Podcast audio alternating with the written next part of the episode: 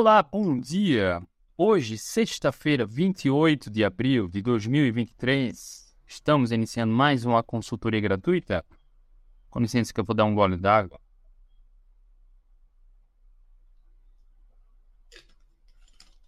Bom dia, seja muito bem-vindo, seja muito bem-vinda. Eu me chamo André Burgos e todos os dias, de segunda a sexta-feira, estamos aqui batendo esse papo ao vivo. Deixa eu colocar aqui o tema. Fixa tema. Bom dia, vão chegando João Batista, o Derval Correia. Bom dia, vão chegando, tá? Vamos falar sobre comida de verdade, alimentação, emagrecimento, uh, jejum.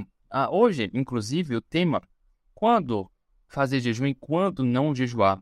Foi um insight que eu recebi uma pergunta ontem existe confusão sobre o jejum, né? Uh, enfim, eu vou trazer a pergunta aqui já já, tá? Para a gente conversar sobre o jejum, porque tem pessoas que acham que o jejum é apenas uma ferramenta para um resultado pontual. Né? E aí a gente vai falar sobre isso. Para você que estiver no Instagram, para você que está no Instagram, bom dia, boa tarde, boa noite. Eu não sei se você está acompanhando agora ou a gravação no, no YouTube, no podcast. Mas para quem estiver aqui no Instagram agora ao vivo, tiver alguma dúvida sobre alimentação, composição física, autoestima, bem-estar, motivação, atividade física, jejum, comida de verdade, coloca aqui na interrogação, tá? Coloca aqui na interrogação para a gente uh, aproveitar esse tempo para fazer essa consultoria gratuita. Uh, para quem estiver no YouTube, quiser também participar, coloca aqui na caixinha do comentário, dos comentários as perguntas. E para quem estiver no podcast acompanhando a gravação, desfrute. O Ederval Corria. Pós-treino, seis ovos inteiros com café preto. Maravilha. Show de bola. Vamos lá, vou começar a responder aqui as perguntas, tá? Quem tiver dúvidas pode colocar aqui no balãozinho. Oi, André, tenho 55 anos, peso 55 quilos, mas queria melhorar o percentual de gordura. Faço low carb cetogênica. Tá? Ah, existem estratégias para isso, para melhorar o percentual de gordura. Se você tivesse na mentoria, ficaria bem mais fácil para a gente ser mais assertivo em relação à sua rotina, tanto de atividade física quanto rotina alimentar, tá? Mas em linhas gerais, trabalho de força vai ajudar, atividade aeróbia também ajuda, tá? E aí eu precisaria entender como está a sua rotina de treino, se está treinando ou não e qual é a atividade que você tem feito com qual frequência. Mas do ponto de vista da alimentação, para secar aquelas gordurinhas, aquelas gordurinhas, para afinar, para secar, né? Para queimar aquelas gordurinhas teimosas, aquelas últimas, para a gente tonificar, né? É preciso fazer atividade de força, porque a musculatura cresce com atividade de força, quando há o consumo adequado de proteínas depois. Mas ah, do ponto de vista da alimentação, a alimentação vai queimando a gordura, né? Para ser utilizada como energia. E aí, ah, desculpa. E aí, ah, Cacau, bom dia. E aí, algumas estratégias nutricionais ajudam para isso, para secar, né? Para secar. Uma das estratégias é treinar em jejum. Treinar em jejum ajuda. Uh, uma outra forma de fazer, uh, de secar aquelas gordurinhas teimosas, é alternar protocolos alimentares, por exemplo, alguns dias na semana priorizar proteína mais magra, tá? Grande Fábio, bom dia. Priorizar proteína mais magra, algumas vezes na semana ao mesmo tempo que reduz carboidratos, tá? Porque o carboidrato, Andreia, Andreoli, bom dia. O carboidrato ele retém líquido, né? O carboidrato retém líquido, então para quem quer secar muitas vezes, Sinara, bom dia. Comer carboidrato vai fazer com que o corpo retenha líquido e aí vai nublar o número da balança, vai ver o corpo um pouco mais inchado. Então, ao mesmo tempo que fizer uma abordagem bem baixa de carboidratos, algumas vezes na semana, priorizar proteína magra também. Ao mesmo tempo que aumenta o consumo da proteína total, ah, o consumo de gordura também diminui um pouco, algumas vezes na semana, tá? Mas enfim, se tivesse na mentoria, ficaria mais fácil para a gente fazer algo mais assertivo e pontual.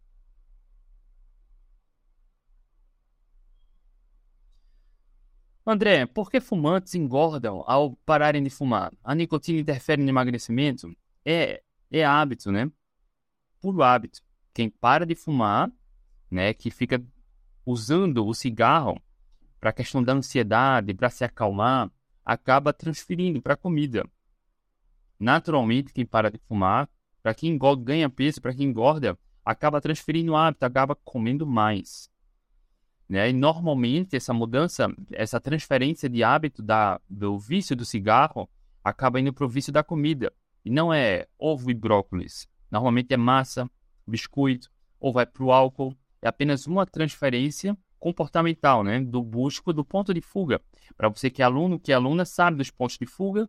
E para você que me acompanha aqui há mais tempo, sabe também dos pontos de fuga, né? Em linhas gerais, para você que ainda não sabe, ponto de fuga. Quando a gente tem algum problema na vida, alguma questão emocional para ser resolvida, né? algum problema na família, de relacionamento, problema financeiro, problema na carreira, a lazer, descanso. Quando a gente tem algo que precisa ser resolvido e a gente não resolve, né, a gente acaba empurrando sujeira para baixo do tapete, a gente começa a buscar pontos de fuga, que são pontos de atividade que geram um prazer pontual, rápido e momentâneo. O cigarro é um ponto de fuga, a pornografia é um ponto de fuga, jogos de azar é outro ponto de fuga, a comida é um ponto de fuga, a entretenimento, cara, ficar só na rede social olhando vídeo, vídeo, vídeo. Porque quando você olha, acaba aumentando a produção de dopamina. São prazeres que a gente tem, recomp pequenas recompensas, pontos de fuga. A gente precisa parar com isso, né? Dar um, um basta e começar a entender, cara, onde é que eu preciso dar atenção na minha vida e resolver. Então, naturalmente, quem fuma troca o ponto de fuga do cigarro para a comida. E aí é fácil, né, a desenvolver um outro hábito comendo porcaria, comendo uma dieta equilibrada porque é mais fome, mais pensamento em comida e prazeres momentâneos, pontuais e rápidos. Passando aqui as perguntas.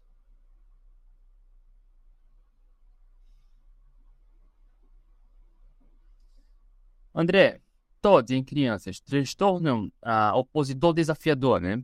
Pode ser revertido com alimentação mais limpa. Eu desconheço qualquer relação, tá? É muito provável, muito provável que a alimentação influencie sim, porque a gente sabe como a alimentação influencia na questão comportamental e transtornos comportamentais. Né? TOD, transtorno opositor desafiador, é uma questão comportamental também. Eu confesso que eu nunca vi nenhum estudo, eu nunca fui a fundo olhar estudos sobre como a alimentação influencia, mas eu aposto que sim, apostaria que sim. Não em remissão, em reversão, em cura, entre aspas, mas uh, no melhor manejo, no, no maior controle. Porque uh, pessoas com transtornos comportamentais têm melhora, melhoras com a alimentação, na questão comportamental, tá? Vamos passando aqui as perguntas. Low carb é seis meses, peso ideal, atividade física cinco vezes na semana. Ainda há benefícios em fazer jejum? Alessandra, bom dia, Alessandra. Vamos lá, olha só. Low carb há seis meses, peso ideal, atividade física cinco vezes na semana, ainda há benefício em fazer jejum? Vivalda, bom dia. Cara, que confusão essa pergunta, né? É como se ah, o jejum fosse só, sei lá, para emagrecer. Cara, tem prêmio Nobel sobre o jejum, sobre a diminuição da inflamação do jejum. São numerosos estudos, numerosos, incontáveis estudos mostrando os benefícios do jejum para da melhoria da saúde, da, da questão física, tá? da composição física, da diminuição da inflamação, da saúde cognitiva, tá? Ah, são inúmeros os benefícios da questão comportamental. Ah, o jejum ajuda. São inúmeros os fatores que trazem benefícios através do jejum, tá? Da eficiência metabólica, eficiência energética, tá? Então, ah, eu não sei qual, por que você faria jejum, e aí fica muito claro a pergunta, né? Ainda há benefícios em fazer jejum? Cara, cara o jejum é para todo ser humano, para a vida. Agora é preciso entender os protocolos e saber como aplicar. Tá? Jejuns de a partir de 12 horas, o mais simples, o mais básico, todos os dias, né? 12 horas na janela alimentar e 12 horas na janela não alimentar.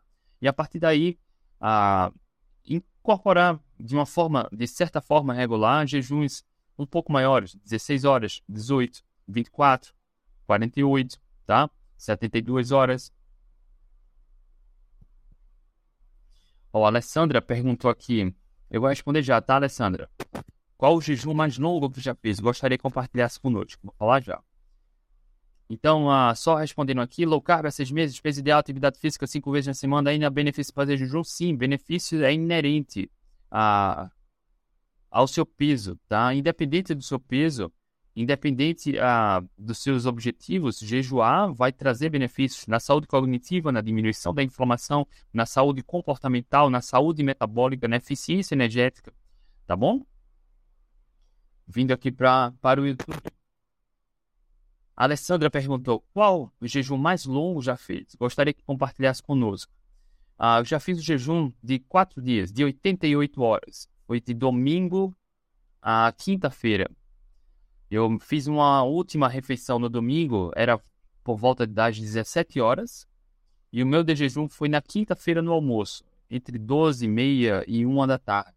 E o mais, mais interessante mais curioso é que do domingo à quinta-feira, né, eu comecei o jejum, uh, eu treinei uma hora de corrida na segunda-feira, treinei uma hora de corrida na terça-feira, treinei uma hora de corrida na quarta-feira e treinei uma hora de corrida na quinta-feira. Nos quatro dias de jejum, eu treinei todas as vezes. Nos quatro dias de jejum, eu medi glicose e cetose antes e depois dos treinos. Nos quatro dias de jejum, a glicose e cetose aumentaram. Nos quatro dias de jejum, não faltou energia, não me senti mal, nada, pelo contrário. E eu ainda fiz o de jejum, eu fiz um vídeo, tá? Tá lá no canal do YouTube do Atletas Low Carb, onde eu relato essa experiência. E eu fiz o de jejum sem fome. Para quem faz jejuns longos, sabe do que eu tô falando. É, quando a gente passa a barreira das 24 horas, a, a fome some. A semana passada eu fiz um, dois jejuns de 48 horas. Há 12 dias, hoje, né? Há 12 dias eu estou fazendo uma refeição por dia. E nesses 12 dias, na primeira semana, eu fiz dois jejuns de 48 horas. Sem fome também. Absolutamente sem fome. É muito bom, né? Quando a gente conhece as estratégias e começa a trabalhar de alguma forma essa, esse autoconhecimento sobre a questão da fome, da saciedade, comer comida de verdade.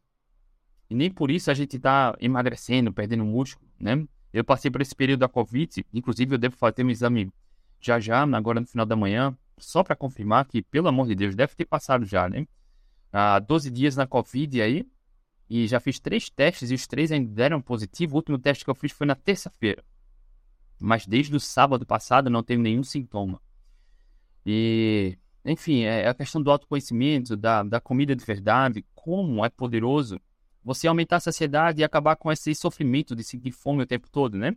Então, há 12 dias aí, fazendo uma refeição por dia, e na semana passada uh, ainda fiz uh, dois jejuns de 48 horas. Tá bom? Deixa eu passar aqui as perguntas. E a Alessandra disse que já fez um de 48, 42 horas. Ótimo. Maravilha. É muito simples, né? O processo de jejum. E só para a gente deixar registrado, o primeiro passo para começar a jejuar é limpar a alimentação. É, é aumentar o consumo de comida de verdade, aumentando a saciedade. Quando a gente come comida de verdade e aumenta a saciedade, naturalmente a gente experimenta pular uma refeição, pular duas, pular três, né? Pela maior saciedade da comida de verdade. Café expresso após o almoço prejudica a absorção de nutrientes? Ou pode? Claro que pode. Por mito, né? Por mito que dificulta a absorção de nutrientes. Comida de, a, com comida de verdade, um café após o almoço não vai ter absolutamente nenhum impacto negativo. Nenhum, nenhum. Não precisa se preocupar com isso, tá? E olha só, só para voltar aqui para o café. Deixa eu ver se está aqui ainda. O que diminui a absorção de nutrientes, olha só, é comer alimentos que contêm muito antinutrientes. Os principais alimentos que contêm antinutrientes Quais são? Quem, quem me lembra? Quem me lembra? Os principais alimentos que contêm antinutrientes são vegetais. Boa parte dos vegetais, ah, ah, cereais, tá? Os cereais são ricos em antinutrientes. Trigo, centeio, malta, cevada e aveia. Alguns grãos, como soja, também possuem antinutrientes. O feijão também possui antinutrientes. Então, quando a gente consome muito, muito, muito desses alimentos que contêm antinutrientes, eles dificultam a absorção de nutrientes, tá? Dificultam a absorção de nutrientes. Não é o café que vai ser o problema, tá? Não é o café. Nesse caso, recomendo fortemente que evite cereais. Trigo, centeio, malte, cevada e aveia. Isso, Laciane, vários vegetais, né?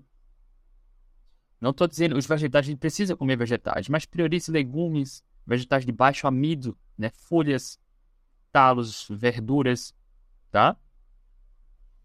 É simples, é muito simples. Priorize a base da alimentação, carnes e ovos, tá? Vamos passando aqui as perguntas. André, o que acha da dieta de três fases, modulação intestinal? Eu não conheço com detalhes, então não posso opinar. Realmente eu não conheço. André, fale sobre a pasta, fale sobre a pasta de amendoim na cetogênica. Sim ou não? Pasta de amendoim é um grande aliado, mas também pode ser um grande vilão. E amendoim também tem antinutrientes, tá? Amendoim também. Mas assim, uh, não na quantidade que ofereça algum risco, tá? Mas perceba, como faz o amendoim? A pasta de amendoim, como faz? Eu fazia aqui em casa, tá? Basta comprar o amendoim torrado, sem sal, colocar no processador e processar. Pronto. Ele vai processando, demora um pouco, tá? Talvez precise até dar algumas pausas para o processador não, não esquentar muito. Depois retoma o processamento. E aquela, aquele amendoim torrado sem sal, ele acaba virando um, uma farinha, depois uma pasta. Porque o amendoim também tem, é rico em gorduras, né? Então a própria gordura do amendoim acaba saindo e vira aquela pasta. Tá? Acaba virando uma pasta. E aí perceba que uma colher, se eu pegasse uma colher de sopa com amendoim torrado e uma colher de sopa de pasta de amendoim, a quantidade de amendoim na colher de sopa da pasta de amendoim teria uma quantidade muito grande, muito grande, muito grande, se você fosse comer na forma integral. Então, sabendo disso, é muito fácil comer calorias demais, amendoim demais, através da pasta de amendoim tá? Quando a gente fala em emagrecimento, não precisa contar calorias, mas você deve se aproximar daquilo que não é processado e ultraprocessado. A parte de amendoim passa pelo processo ali, né? Amendoim é processado. E ele acaba sendo concentrado numa quantidade muito grande de amendoim para uma quantidade pequena de pasta, a quantidade de calorias muito grande, tá? Então, quando a gente fala em pasta de amendoim na cetogênica, é plenamente possível incluir, mas quando o objetivo é emagrecer, cuidado, porque é muito calórico, e é fácil comer muito, né? Então, tudo aquilo que é fácil comer muito, que você perde o controle, não tenha perto. É simples, é, é inteligente, né? Ora, André, toda vez que eu tenho sorvete em casa, eu como muito. Cara, então não tenha. Não é inteligente ter algo em casa naquilo que você fura dieta e perde o controle. Percebe? Então, parte de amendoim, cuidado. É fácil incluir na cetogênica, muito fácil, mas cuidado com o consumo, porque ele pode aumentar muito o consumo de calorias e aí pode travar o emagrecimento se o objetivo for emagrecer. Para quem é atleta, se exercita regularmente, várias vezes na semana, naturalmente aumenta o gasto calórico. Se o objetivo não é emagrecer, mas se o objetivo for a eficiência metabólica, se o objetivo for performance, fica mais fácil, né? Fica mais fácil incluir a parte da amendoim. Então, consumir cetogênico ou não vai depender dos objetivos, tá? E claro, da sua, do seu, do seu, desculpa, do seu autoconhecimento, né? Se você perde o controle na alimentação, não tenha. É mais inteligente. Precisa aumentar ferritina. Quais alimentos devo consumir? Carne vermelha, fígado. Ponto. Tá bom? A última pergunta aqui da Alessandra no YouTube. Tem alguma dica para compulsão por doces? Alessandra, já falei algumas vezes aqui sobre compulsão por doces. Lá no programa Protagonista tem uma aula exclusiva sobre o papel da alimentação no controle da ansiedade da compulsão e o, como acabar com o vício do doce. É uma, são duas aulas mais completas, mais densas, tá? Quando a gente fala em vício do doce, alguns pontos deve, a gente deve refletir sobre alguns pontos. Deixa eu dar um gole na Ponto 1. Um, todo mundo adora doce. Todo ser humano ama doce.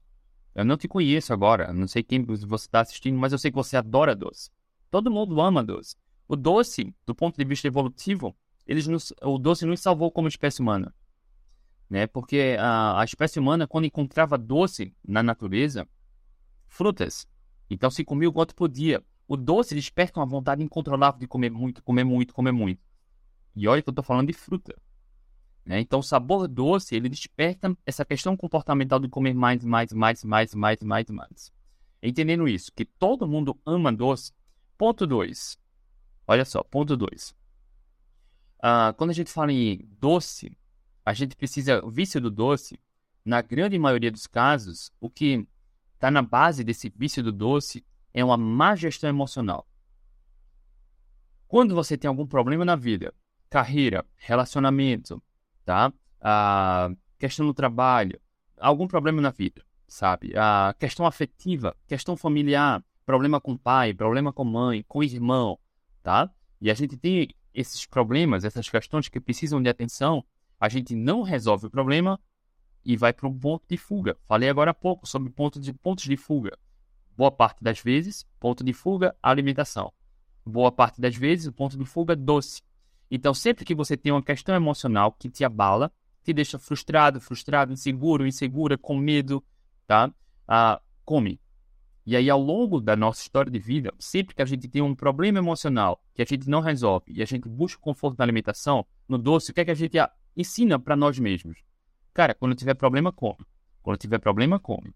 Quando tiver problema, come. Sempre que você se sentir triste, come. Sempre que você ficar feliz, come. Sempre que você ficar angustiado, angustiada, come. Sempre que tiver muita pressão no trabalho, na família, come. Percebe? E aí você fica ensinando para você que sempre que tiver algum problema, não resolve, come que, cara, não é assim. E ao passar do tempo, como todo ser humano ama açúcar, doce, todo ser humano, como você não resolve as questões que precisam ser resolvidas, você sempre tem um ponto de fuga na alimentação. Ponto 3. O açúcar, o açúcar refinado, o açúcar processado é viciante causa dependência. Vários estudos, numerosos estudos mostram que o açúcar vicia tanto quanto ou mais cocaína. Vicia. Vicia. Perceba. Primeiro ponto. Todo ser humano tem uma propensão, né, uma predisposição a gostar muito de doce. Todo ser humano. Ponto 2. Quando você tem um problema na vida, uma questão emocional envolvida muito forte, e você não resolve, busca o ponto de fuga na alimentação. Se buscar no doce, você está ensinando seu corpo a Sempre que tiver um problema, busque o conforto na comida. Você não age como adulto, né? Adulto faz o que é preciso fazer, vai lá e resolve. Mas por alguma razão você aprendeu que preciso comer para me sentir melhor. E o ponto 3, quando você escolhe o açúcar, que é viciante, você criou um laço muito forte de dependência. Sempre que eu me sentir mal, eu busco conforto na comida, que é no doce, que vicia e vira um ciclo vicioso. E aí você, quando come doce, baixa autoestima, se arrepende, baixa autoconfiança, se frustra, e aí sentimento negativo, vai fazer o quê? Busca o conforto da alimentação, come. E aí come de novo, e aí se sente arrependido, arrependida, e aí vira esse ciclo vicioso. O ciclo do vício, tá? Então, quem é viciado no doce precisa entender o que é que está acontecendo na vida, tá, Alessandra? Que precisa de atenção para resolver. Porque não adianta, não adianta você só se esforçar para acabar com o vício do doce se tem alguma questão na sua vida que precisa de atenção e você não resolve. Porque a questão vai continuar acontecendo. E aí? E aí? Se não resolver, vai continuar lá, despertando esses sentimentos que incomodam: angústia, frustração, insegurança, mágoa. Eu não sei o que é, tá? Eu não sei o que é. Uh, mas a gente precisa olhar para as áreas da vida entender onde precisa de atenção e resolver. Muitas vezes um per perdão resolve. Tá? Muitas vezes um perdão resolve. Pode ser até me perdoar, né? Esse auto-perdão. Mas muitas vezes o perdão resolve. Então a gente precisa entender o que é está acontecendo para resolver. Para resolver, tá?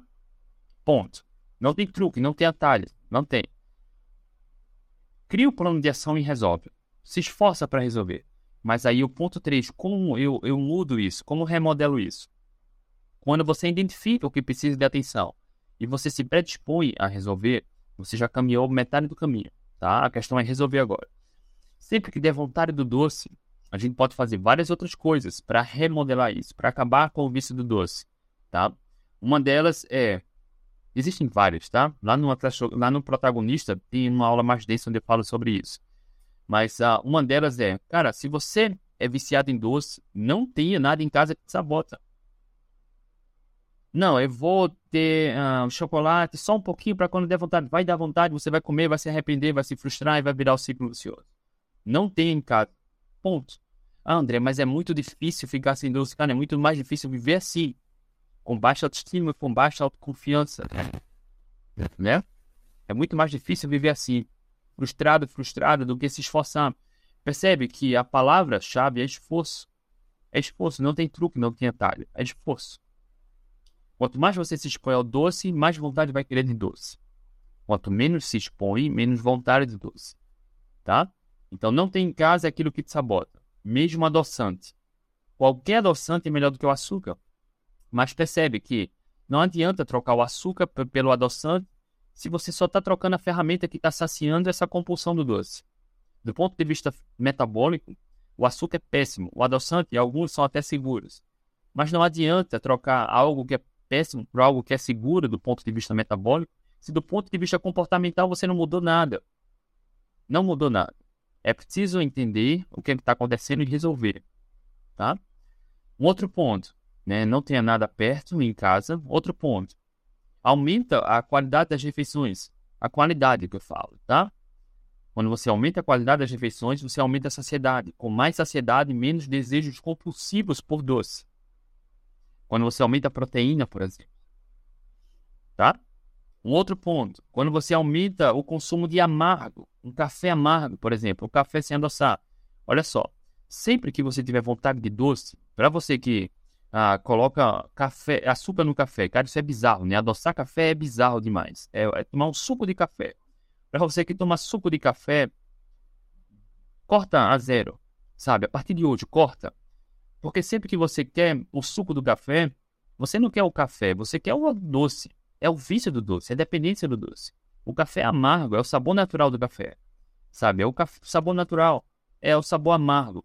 Então, sempre que der vontade de tomar café, toma o café, não o suco do café. E aí vai ser, vai ser desafiador. Talvez seja ruim, e aí você persiste. Persista por três dias, cinco dias. No máximo, em uma semana você já acostumou. No máximo, uma semana já acostumou. Porque para quem fica procurando um truquezinho de comer doce, doce, doce, é porque não tem maturidade suficiente para resolver o que precisa ser resolvido. E acaba buscando esse conforto na alimentação.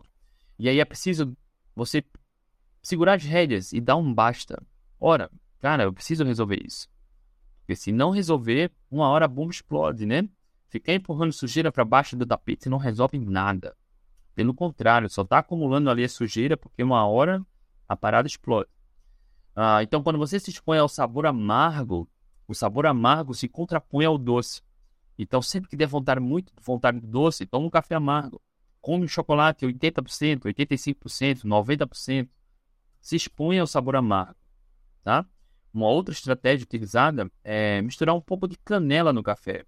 Por mais que a canela não tenha açúcar, não seja doce, uh, ela remete psicologicamente ao sabor doce, assim como o óleo de coco. Né? O óleo de coco uh, ele tem uma. Marcinho, bom dia. O óleo de coco, psicologicamente, a gente também é remetido né, a sabores doces. Não é doce, tá? Porque quando você tem uma vontade muito grande do doce, compulsão muito grande por doce, a pior coisa que você pode fazer é saciar esse desejo por doce. A pior coisa. Para você que quer acabar com isso, é preciso criar um plano de ação, fazendo o que eu ensinei aqui, entendendo os gatilhos, o que você está sentindo, criar um plano de ação e resolver. Resolver. Não tem truque, não tem atalho. É agir como adulto, é se esforçar. A palavra-chave é esforço.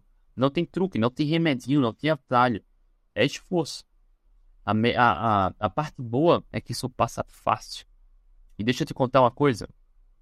Eu também tenho esse vício por doce. Vício por doce. Já contei várias vezes aqui da história da pinha, né? Que eu comprei para minha esposa. Minha esposa me ofereceu uma pinha. E em algumas regiões do país é chamada de fruta do conde, né? E eu, cara, experimentei uns dois pedacinhos. E eu tive que comer mais duas pinhas depois. Por mais que seja fruta, não é açúcar, mas o desejo do doce aumentou tão, tanto que eu tive que comer mais duas. Tive, entre aspas, né? Ninguém me obrigou. Eu fui lá voluntariamente, peguei e comi. Mas percebe a questão comportamental muito forte. Minha filha, se estiver comendo uva, se me oferecer uma uva, eu sei que se eu comer uma, eu vou querer outra, e outra, e outra. Uva, ninguém engorda adoece por conta de uva. Mas entenda a questão comportamental, sabe? Porque eu já passei por isso. Eu era uma formiga. E eu sei que se eu me expor ao doce, a questão comportamental vai aflorar e vai aumentar apetite e desejos de comida. Logo, eu não me exponho. Aqui em casa só entra chocolate amargo, 70%, 85%. Uh, tem todo tipo de fruta entra aqui, mas eu não sinto vontade. A questão é, eu não sinto vontade, mas se eu der a primeira bocanhada ali, a primeira mordida numa fruta, lascou. Lascou. Né? Eu já me conheço. Já me conheço, tá? Então, a, esse vício do doce, entenda. O ciclo, né? O gatilho. O que é que está acontecendo? O que é que você precisa resolver? E resolva. Crie um plano e resolva. E remodele esse ciclo, né? De, de vício, de compulsão por doce, tá? Remodele. Não tenha nada perto em casa da disposição que você vai comer e vai se sabotar. Vai se frustrar, se arrepender e vai entrar no ciclo vicioso. Tá? E cria um plano de ação, aumente a qualidade das refeições, tá? aumente o aporte proteico, tá? Aumente o aporte proteico, se exponha ao o azedo, o amargo, né? O sabor amargo, café amargo, chocolate amargo, tá bom? O café com, com canela ajuda. E sempre que der vontade do doce, coma algo proteico, Olha só, um outro ponto. Comer algo proteico. Algo proteico vai ajudar. Mas é, é proteico, não é doce. Cara, mas não é. Percebe? É igual um fumante, cara. Um fumante. Se der vontade de fumar, vai fumar. Não, cara, vai fazer outra coisa. Sabe? Porque você. O seu problema é justamente estar tá cedendo ao doce o tempo todo. E se você tem a vontade muito grande do doce e come doce, o problema é a questão comportamental continua sendo, sendo, sendo alimentada, né? Você está alimentando. Então, cria um plano para resolver isso, tá? Por isso, lá no protagonista, a gente dá as mentorias para acompanhar de perto, traçar as estratégias, oferecer alternativas, oferecer ferramentas e mostrar como a gente reverte, controla esse vício dos doces, acaba com essa dificuldade. Por isso, toda semana a gente as mentorias para acompanhar de perto para quem realmente quer acabar de dar desculpa e começar a ter resultados. Tá bom? Rapaziada, hoje, sexta-feira, a última consultoria da semana foi feita. É um prazer enorme estar aqui com vocês todos os dias, de segunda a sexta-feira. Para quem quiser saber mais sobre o programa Protagonista, no qual duas mentorias e tem diversas aulas em vídeo, tem guia alimentar, tem a nossa comunidade, na minha bio do Instagram tem um link do protagonista, emagrecimento mais mentorias. Para quem está no YouTube, aqui na descrição do vídeo também tem um link do programa Protagonista. Lá na página do programa tem o meu WhatsApp pessoal direto, eu que tiro as dúvidas. Para quem tiver dúvidas sobre o programa, só me chamar lá no WhatsApp que eu mesmo respondo, tá? E para quem não tiver dúvida e quiser acabar com as desculpas de emagrecimento, compulsão, ansiedade, tá? eficiência metabólica, pode lá fazer inscrição, porque já entra no programa automaticamente e entra na turma das mentorias, ganhando as mentorias. Tá bom? Rapaziada, show de bola. Muito bom estar aqui com vocês. Beijo no coração, uma excelente sexta-feira, um excelente final de semana. Na segunda-feira a gente tá de volta. Tchau, tchau.